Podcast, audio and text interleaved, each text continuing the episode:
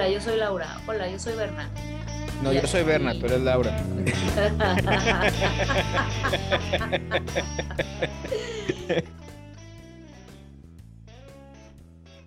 Mi queridísimo Bernie, te quiero preguntar algo. Pregunta. ¿Cuándo fue la última vez que hiciste algo por primera vez?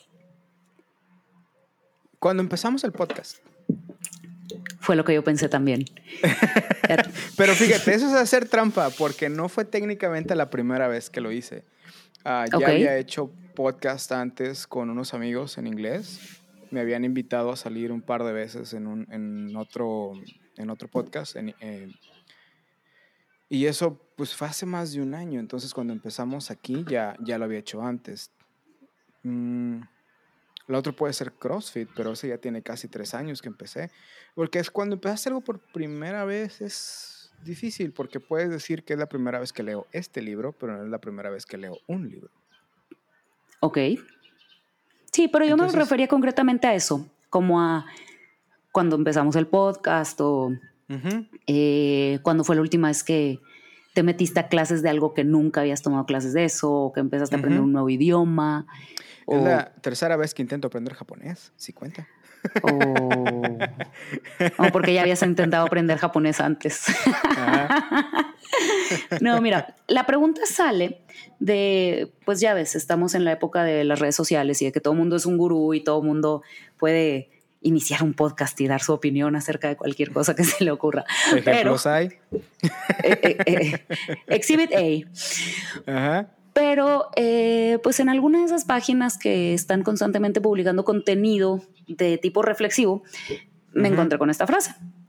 When was the last time you did something for the first time? Cuando fue la última vez que hiciste algo por primera vez. Entonces, te pones a pensar qué tan a menudo nos renovamos. Y digo, que no hay nada malo con lo cotidiano, pero también que tanto somos eh, flexibles ante los cambios o ante la novedad, ante lo, nuevo, valga la redundancia, dice mucho de nuestra capacidad de adaptación, por ejemplo.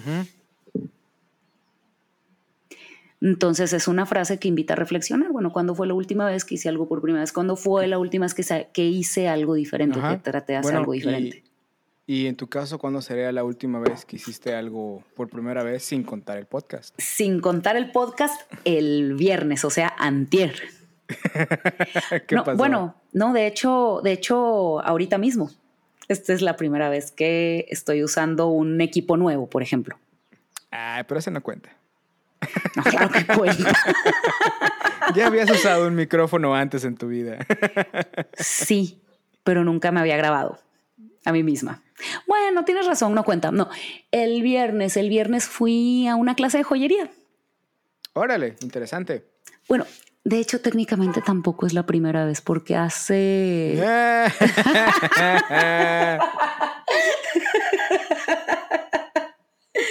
ok.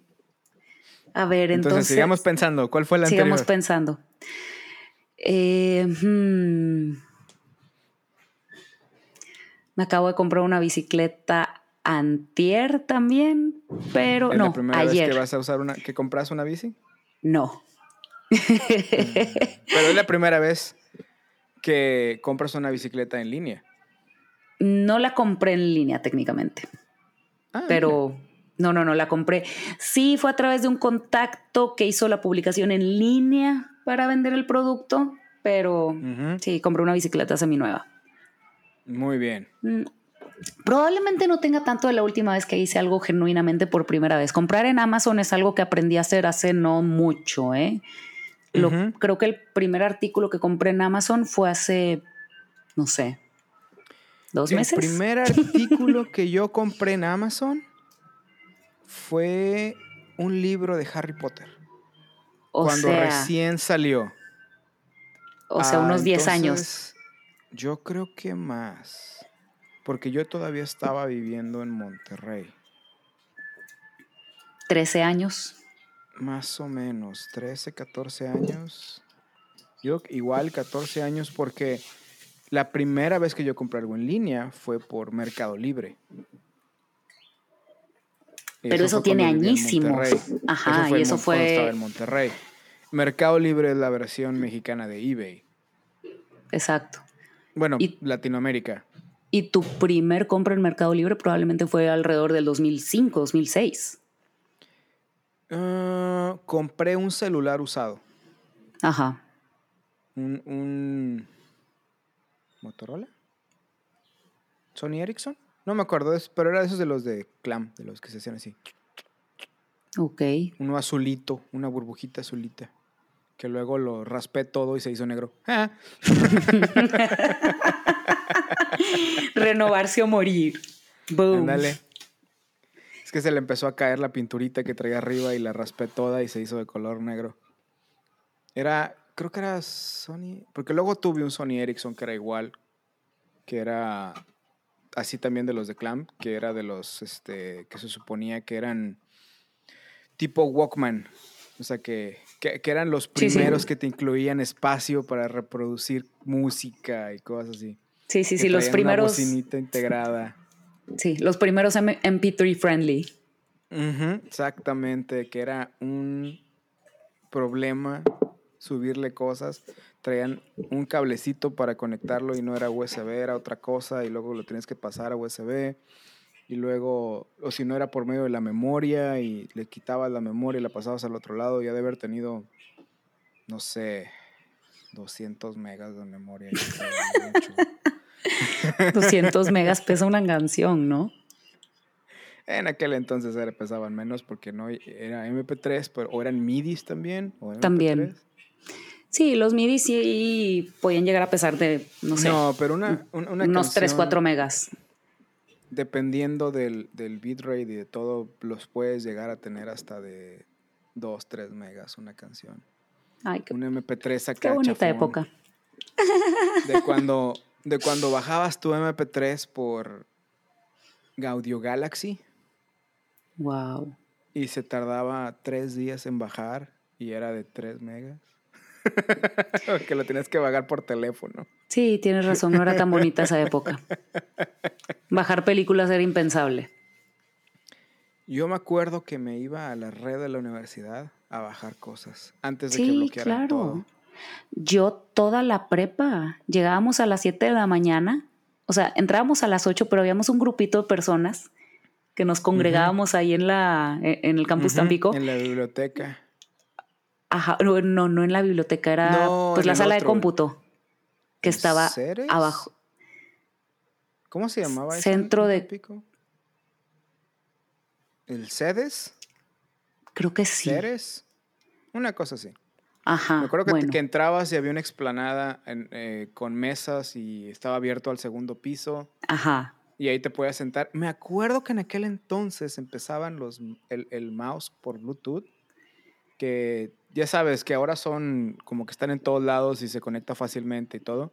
Ajá. Y me acuerdo que era de los primeros que agarrabas tu cosita USB y se lo tenías que poner a la laptop.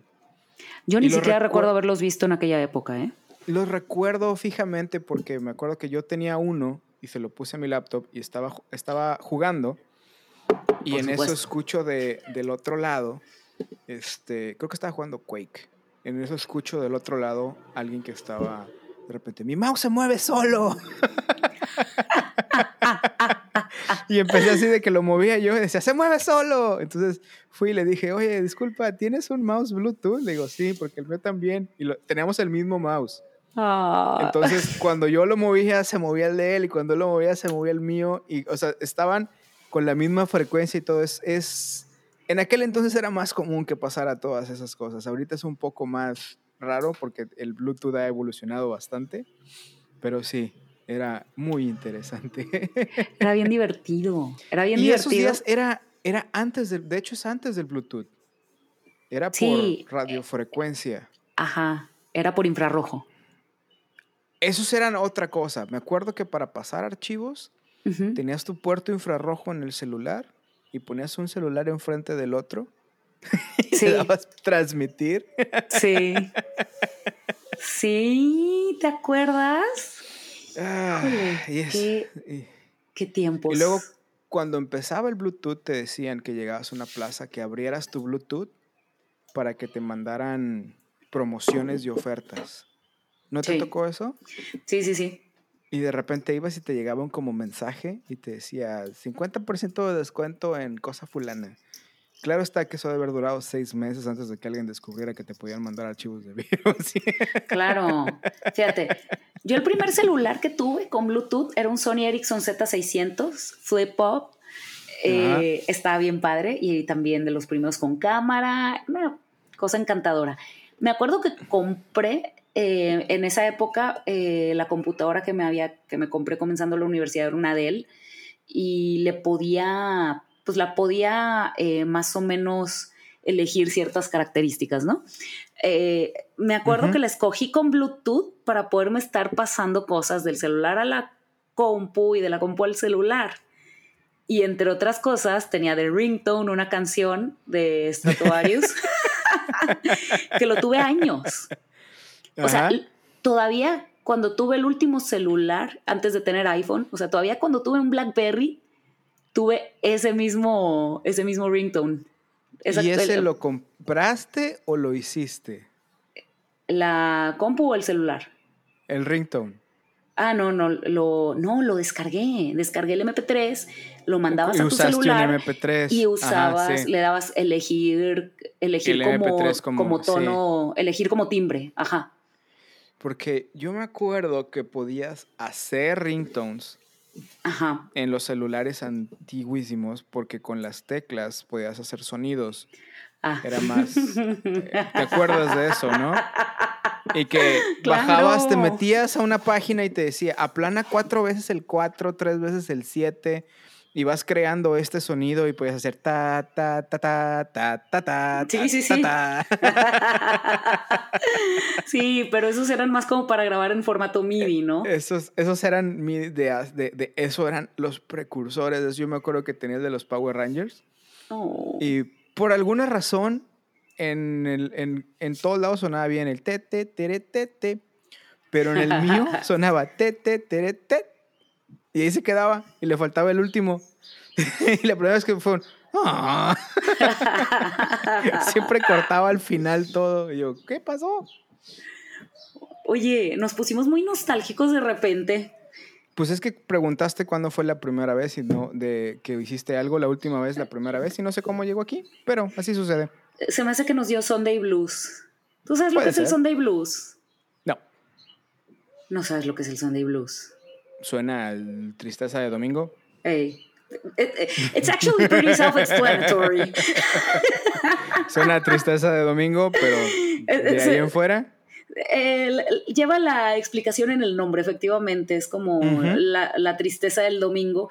Y cuando yo estaba a finales de la carrera, fue la primera vez que escuché de alguien que se deprimiera en domingo. Y yo, así como de que, ¿por? No, o sea pero de repente se empezó a volver como algo más frecuente y más frecuente y ahorita ya hablar del Sunday Blues es un fenómeno súper eh, conocido y estudiado. ¿De la gente que no quiere ir a trabajar el lunes? De la gente que no quiere ir a trabajar o que no quiere ir a la escuela el lunes, porque empieza desde, desde los high schoolers a estudiarse ese, ese tema. Y fíjate, está muy interesante. Yo tengo eh, por ahí un escrito que hablo donde mi happy meter es el domingo, porque si estoy muy contenta el domingo, eh, es que mi vida va bien. Pero cuando no estoy contenta el domingo, es porque mi vida no está necesariamente en el rumbo que yo quiero que vaya. Muy bien. Pero hablar de cosas nostálgicas no necesariamente significa que estás triste o deprimido. No, para nada. Concuerdo. puede ser simplemente que salió. Otra cosa es si te encuentras con alguien que solo habla de cierta etapa de su vida, entonces, amigo, amiga, tienes problemas. ¿No te, ¿No te, pasa a ti? Bueno, a mí me pasa mucho. Me gusta mucho la música de cierta época, me gusta mucho música de época en la que yo todavía no eh, vivía, eh, creo que a todos o a muchos, eh, pero me da mucho conflicto que la gente escuche solamente cierta música de cierta época de su vida. Por ejemplo, la gente que nada más escucha la música que estaba de moda cuando estaba en la carrera o cuando estabas en la, cuando eras chiquito. Me da mucho conflicto. Como que... Ah, eso es, es, es, es, es el efecto de, bueno, lo que produce la música son emociones. Ajá. Entonces, escuchar algo que te evoca cierta emoción, por eso lo siguen recurriendo. Pues sí. Porque es la etapa en donde sentían algo que están buscando ahora y escuchen eso para ver si es inconscientemente, para ver si esa música trae esas emociones de vuelta. Es como un refugio o un escape. Eh, lo mismo pasa con películas y series de televisión. eso es lo que te iba a decir.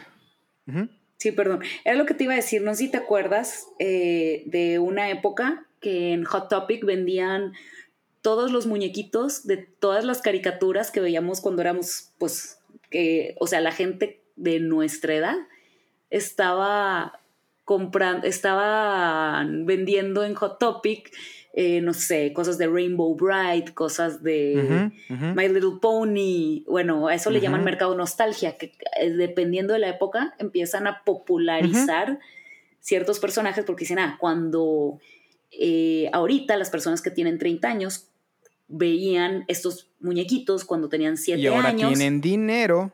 Exacto. y ahora tienen dinero y pueden comprar esto. Y pueden llenar todos sus vacíos. Literal, literal, así funciona.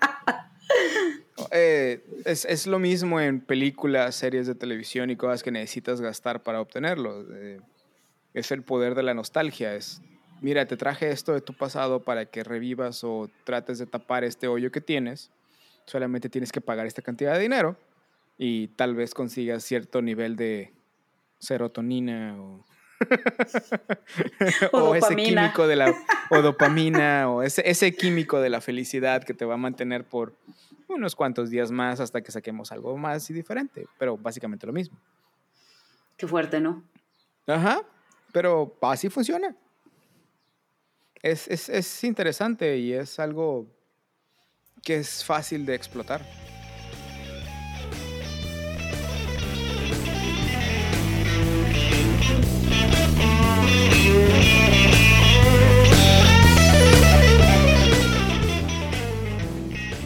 Mi nombre es Bernabé Mares.